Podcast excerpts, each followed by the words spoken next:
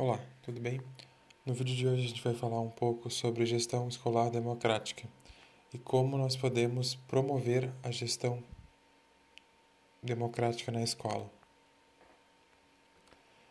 A gestão democrática na escola está amparada em alguns documentos legais. Na Constituição Federal de 1988, também é reforçada na LDB Lei das Diretrizes e Bases da Educação Nacional e pelo Plano de Ensino de, pelo, pelo Plano Nacional de Educação, PNE. Como nós podemos ter uma gestão democrática? Para isso, três atitudes ajudam né, a promover essa gestão democrática na escola. Primeiro é o diálogo entre todos os setores envolvidos da escola, ou seja, pais, alunos, comunidade, funcionários, professores, direção, a comunidade local. Todos precisam poder manifestar suas opiniões, suas necessidades e seus anseios. A relação, todos esses setores precisam ter uma relação de diálogo e uma relação horizontal ou seja, todos os setores podem manifestar suas vontades e, e precisam ser ouvidos, né? Todas as opiniões são, são importantes na tomada de decisões da escola. Terceiro, seria a participação do coletivo na tomada de decisões. Cada item está relacionado com o outro, né? A participação do coletivo depende de uma relação horizontal a relação horizontal depende do diálogo. Um está conectado ao outro, né? Esses três aspectos, né, bem desenvolvidos na escola, pro proporcionam a melhora da educação, né, como um todo, pois cada parte será ouvida e manifestará sua opinião, o que torna o processo de decisão, né, da escola muito mais rico para todos os setores. Como podemos aplicar? Participação do coletivo em todas as ações tomadas no âmbito da escola. Todos aqueles envolvidos na comunidade escolar podem dialogar e opinar de maneira ativa nas ações e decisões. Ou seja, todos os membros precisam opinar, manifestar sua opinião. Pois cada cada cada pessoa né, que convive no setor, seja os professores, seja os funcionários, vai ter uma visão muito mais realista do processo, né, porque ela está em contato direto com, a, é a sua realidade, né, que afeta. Então vai ter cada funcionário, cada aluno, professor, direção, pais, vai ter muita propriedade para falar sobre os seus problemas, suas dificuldades, seus anseios, manifestar suas opiniões. E essas opiniões precisam ser consideradas pela direção na hora da decisão, né? na hora de tomar as decisões para a melhoria da educação. União de todos os responsáveis pela educação.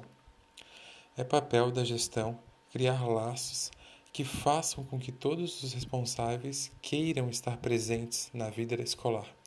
Ou seja, não basta apenas criar uh, leis ou incentivos, não basta apenas que, apenas que, o, que a gestão democrática esteja escrita no PPP, o Projeto Político Pedagógico da Escola.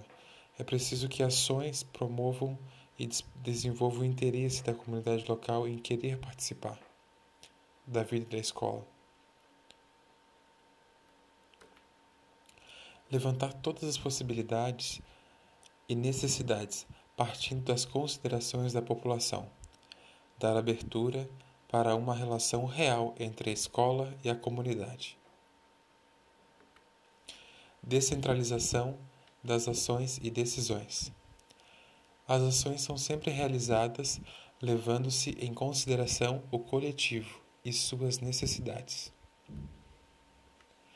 delegar tarefas e dividir entre os participantes ativos das ações escolares. Promover ações na escola que desenvolvam a presença ativa da comunidade escolar.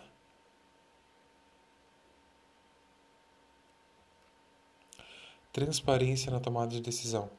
Comunicar as ações e os projetos das escolas nas redes sociais. Parcerias entre a escola e a comunidade local. Também podemos citar a transparência na divulgação dos gastos públicos, das tomadas de decisões e todos os processos que são necessários comunicar à comunidade, os professores, enfim, toda a comunidade escolar em geral. E através das redes sociais é, possibilita uma vasta que muitas pessoas consigam visualizar, né? Tanto os pais, a comunidade interna da escola, tanto, tanto quanto a comunidade externa, ou seja, os moradores em volta, a comunidade local mesmo. Algumas práticas. Então, ouvir a comunidade escolar, valorizar a participação e intermediar as diferentes opiniões, promover projetos sociais de interesse da comunidade escolar, transparência nos gastos públicos, a gestão escolar democrática é possível. Então aqui nós temos a recapitulando aqueles três princípios que nós tínhamos falado no começo. Participação do coletivo é muito importante. Todos os atores precisam estar precisam se envolver na tomada de decisões, manifestar suas opiniões, suas necessidades, seus anseios. Promover o diálogo. É preciso que a gestão promova o diálogo, escute, queira escutar todas as partes envolvidas. Relação horizontal.